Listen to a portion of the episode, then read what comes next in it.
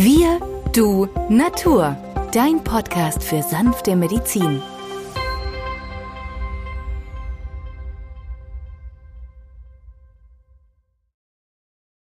Hallo und herzlich willkommen mit einer weiteren Folge. Heute mit einem sehr aktuellen Thema, das viele Menschen gerade beschäftigt.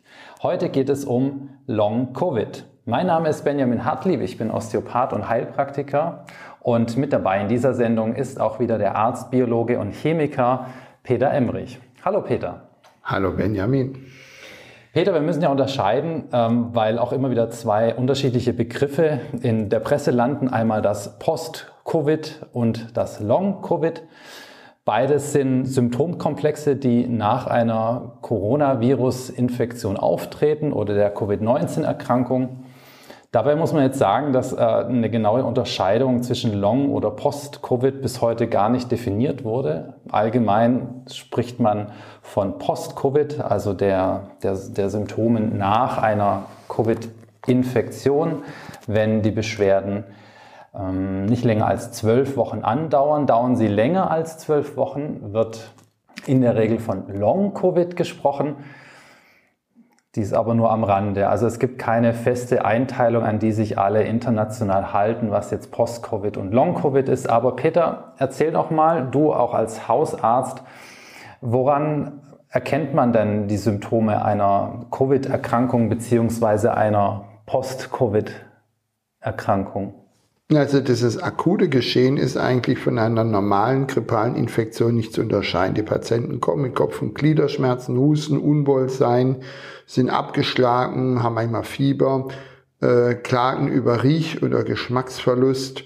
Und dann haben wir oftmals mit einer Test, einem PCR-Test, rasch aus dem Labor das Ergebnis, liegt eine Corona-Infektion vor oder nicht. Wenn wir jetzt dieses Long-Covid-Syndrom betrachten, dann ist es ja über mehrere Monate gehend. Diese Menschen kommen aus einem Angriff einfach nicht aus dieser Müdigkeit, aus dieser Erschöpfung heraus, weil die Virusbelastung für den Organismus heftig ist. Das kennen wir eigentlich auch von der Epstein-Barr-Infektion, die Mononukleose oder Kissing Disease, was ja so die Jugendlichen haben. 80, 90 Prozent der Bevölkerung sind ja mit diesem Erreger durchseucht in Europa. Aber wer es akut hat, leidet auch über Wochen, manchmal über Monate unter einer völligen Ermattung, unter Müdigkeit. Das heißt also, diese Symptome dieser Ausprägung einer Virusinfektion gibt es also durch verschiedene Erreger. Gegen bakterielle Infektionen haben wir ja das Antibiotikum als effektive Behandlungsmethode. Bei viralen Infekten sieht die ganze Sache ein bisschen anders aus. Ich habe jetzt gelesen, Peter, dass es ähm, zur Behandlung und Desinfektion der Nasenschleimhaut, was ja eine übliche Eintrittspforte für Viren auch darstellt, ein neues Nasenspray verfügbar ist aus Natriumhypochlorid. Das stimmt, Benjamin. Die Uni Bochum hat hier ein bisschen ihren Geist angeregt und hat herausgefunden, dass gerade Natriumhypochlorid mit so einer 0,08%iger Lösung nicht nur Viren den Garaus macht, sondern auch Bakterien und sogar die multiresistente Staph aureus, also der MRSA-Keim, der ja meistens in Kliniken für sehr viel Aufregung sorgt, gerade beim älteren Menschen, der ein abgeschwächtes Immunsystem hat. Dieses kann angewandt werden und ähm, wir haben es in der Praxis immer wieder gesehen, dass Patienten, die so einen aktuellen akuten Infekt haben, damit innerhalb wenigen Tagen beschwerdefrei wurden. Bei den Patienten, die eher in so einem Post-Covid-Syndrom waren, konnte man hier wenig bewegen, weil ja nicht die akute Infektion im Vordergrund stand, sondern eher der chronifizierte, blockierte Organismus die Problematik darstellt. Der Körper ist ja energiearm. Er hat keine Power mehr, wie man heute neudeutsch sagen würde.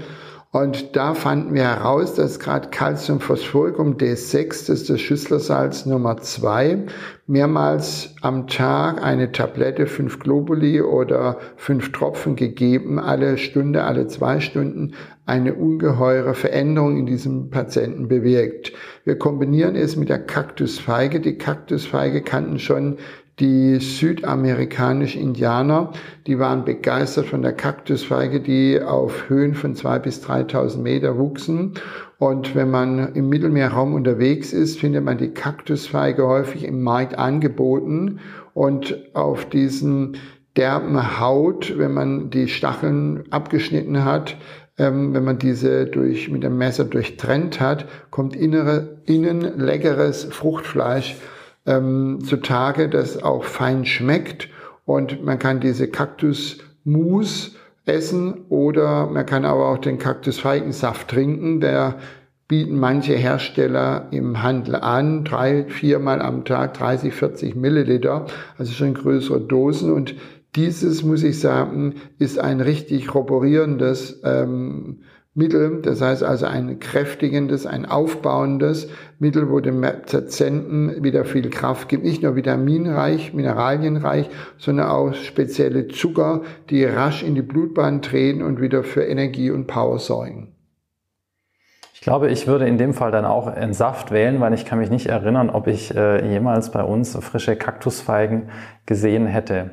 Aber Kaktusfeigen als Saft schmeckt eigentlich auch ganz angenehm, ähm, funktioniert auch gut, wie du gesagt hast, zur Stärkung. Gibt es denn andere Pflanzen, die du kennst, die wir auch für diese anderen Begleiterscheinungen, die mit Long-Covid einhergehen, nutzen können, abseits ja. der, der Kräftigung? So ist es. Also wir haben ja häufig, wenn man den Patienten untersucht, eine erhöhte Blutsenkung. Diese geht meistens einher mit so Werten zwischen 30 und 40 Millimeter. Und in der ersten Stunde soll ja der Wert nicht mehr wie 10 mm, in der zweiten mit 20 mm einhergehen. Das bedeutet also, der Patient zeigt eine stille Entzündung an. Manchmal finden sich weiße Blutzellen erhöht im Blut, aber auch das C-reaktive Protein, ein weiterer Marker, der Auskunft darüber gibt, ob eine Entzündung im Körper abläuft oder nicht. Das dritte wäre das Kalprotektin, also wenn alle diese Faktoren negativ sind, nur die Blutsenkung ist erhöht, dann sprechen wir von so einer Silent Inflammation. Und bei diesen Post-Covid-Fällen haben wir immer wieder festgestellt, dass nach gewisser Zeit die normalen Abwehrzellen wie die Leukozyten ausbleiben und eigentlich eher nur die Senkung im Mittelpunkt steht. Und das bedeutet für mich wiederum, ein Immunsystem ist nicht in der Lage, hier definitiv der Entzündung Herr zu werden. Da setzen wir sehr gerne die Kurkuma ein. Kurkuma ist die Gelbwurz. Die Gelbwurz ist eine der weltweit am meisten untersuchtesten Heilpflanzen. Sie verleiht dem Curry die gelbe Farbe. Curry kennen wir, das sind ja Kräutermischungen. Es gibt ja tausende von Currys rund um den Globus. Und aber die Kurkuma Pflanze, gerade diese Gelbwurzel, hat hier eine wunderbare Eigenschaft, nicht nur immunmodulierend zu wirken, sondern auch die Entzündung zum Abheilen zu bringen. In manchen Fällen kombiniere ich diese aber auch mit der indischen Stachelbeere. Philanthus emplica, das ist die Amla-Baum. Das gibt es auch in Deutschland in Tabletten oder in Kapseln und Presslingen. Der Samlerbaum hat nach der indischen oder der ayurvedischen Therapierichtlinie die Eigenschaften, die drei Doshas auszugleichen, weil er einmal entzündungshemmend wirkt, antimykotisch, also gegen Pilze, aber auch antimikrobiell, also gegen Bakterien und verbessert und darauf kommt es jetzt an, die Zellregulation. Und offenkundig ist ja diese Zellregulation, die Zelle ist der kleinste funktionsfähige Einheit, hier außer Rand und Band gekommen und kann den Akku nicht mehr richtig aufladen. Ich möchte noch den Bogen schließen zu Vitamin D, zu der, über die wir ja auch bereits eine Podcast-Folge aufgenommen haben. Wenn es dich interessiert, kannst du da gerne mal reinhören. Vitamin D scheint ja auch ähm, stark in Verbindung zu stehen mit milden Covid-Verläufen.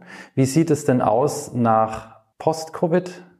Also wir müssen sagen, die Patienten, die in so einem Post-Covid-Zustand sind und wir denen ihre Blutprobe eingeschickt haben und auf den Vitamin D-Gehalt getestet, das ist ja das Calcidiol, der Wert Calcidiol sollte zwischen 100 und 150 Nanomol pro Liter sein oder Nanogramm pro Milliliter im Bereich zwischen 40 und 60 haben wir deutlich reduzierte Werte. Das heißt also, wir achten darauf, dass wir sicher intensiv für mehrere Tage hochdosiertes Vitamin D geben, um regulativ hier das Immunsystem zu aktivieren. Aber das sollte in fachlicher Hand bleiben. Also Ärzte, Heilpraktiker, die sich da auskennen, können dann auch hohe Dosen von Vitamin D verabreichen, mehrere tausend Einheiten unter der Prämisse, dass man immer vorher auch die Nierenfunktionstechtigkeit des Patienten gecheckt hat. Also die Naturheilkunde hat hier einiges zu bieten, beispielsweise die Schüssler äh, Nummer 2 oder die Kaktusfeige, den Amlerbaum, Vitamin D, Kurkumin und was man vielleicht noch erwähnen kann, gerade auch bei Menschen, die im Zuge dieser Infektionen immer wieder frösteln, wenn es immer wieder kalt ist innerlich, ist ähm, Ingwer einzusetzen.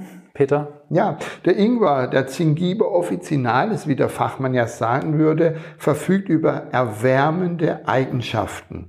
Und die erwärmende Eigenschaften sind nicht so wie jetzt bei Pfeffer, dass sie so eine Schärfe haben, sondern sie erwärmen. Das heißt also, der Ingwer hat sich schon seit Jahrtausenden bewährt, bei den Menschen, die rasch kalte Füße haben oder kalte Hände, in der kalten Jahreszeit regelmäßig angewendet zu werden.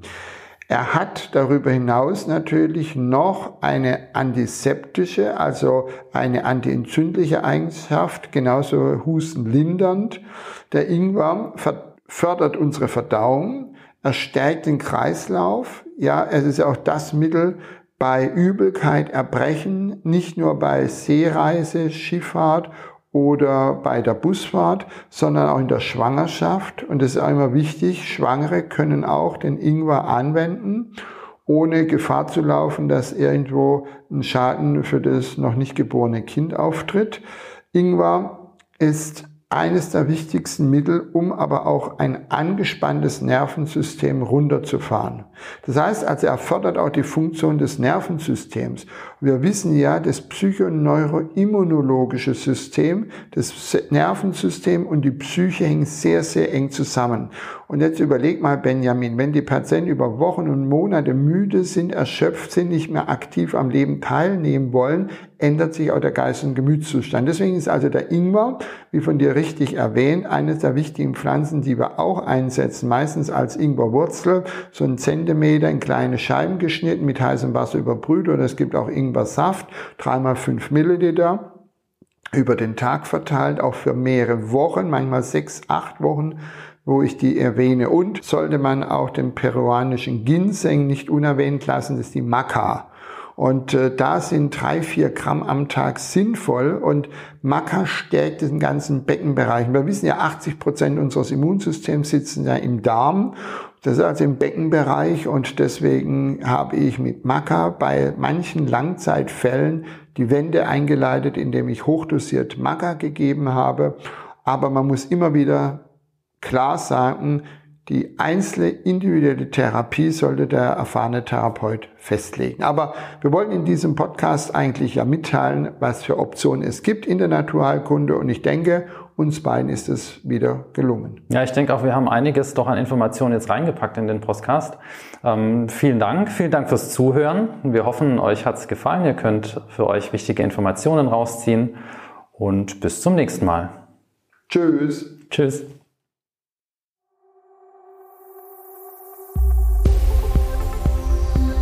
Wenn dir dieser Podcast gefallen hat, freuen wir uns über deine positive Bewertung. Damit hilfst du uns, diesen Podcast bekannter zu machen. Wir danken dir dafür.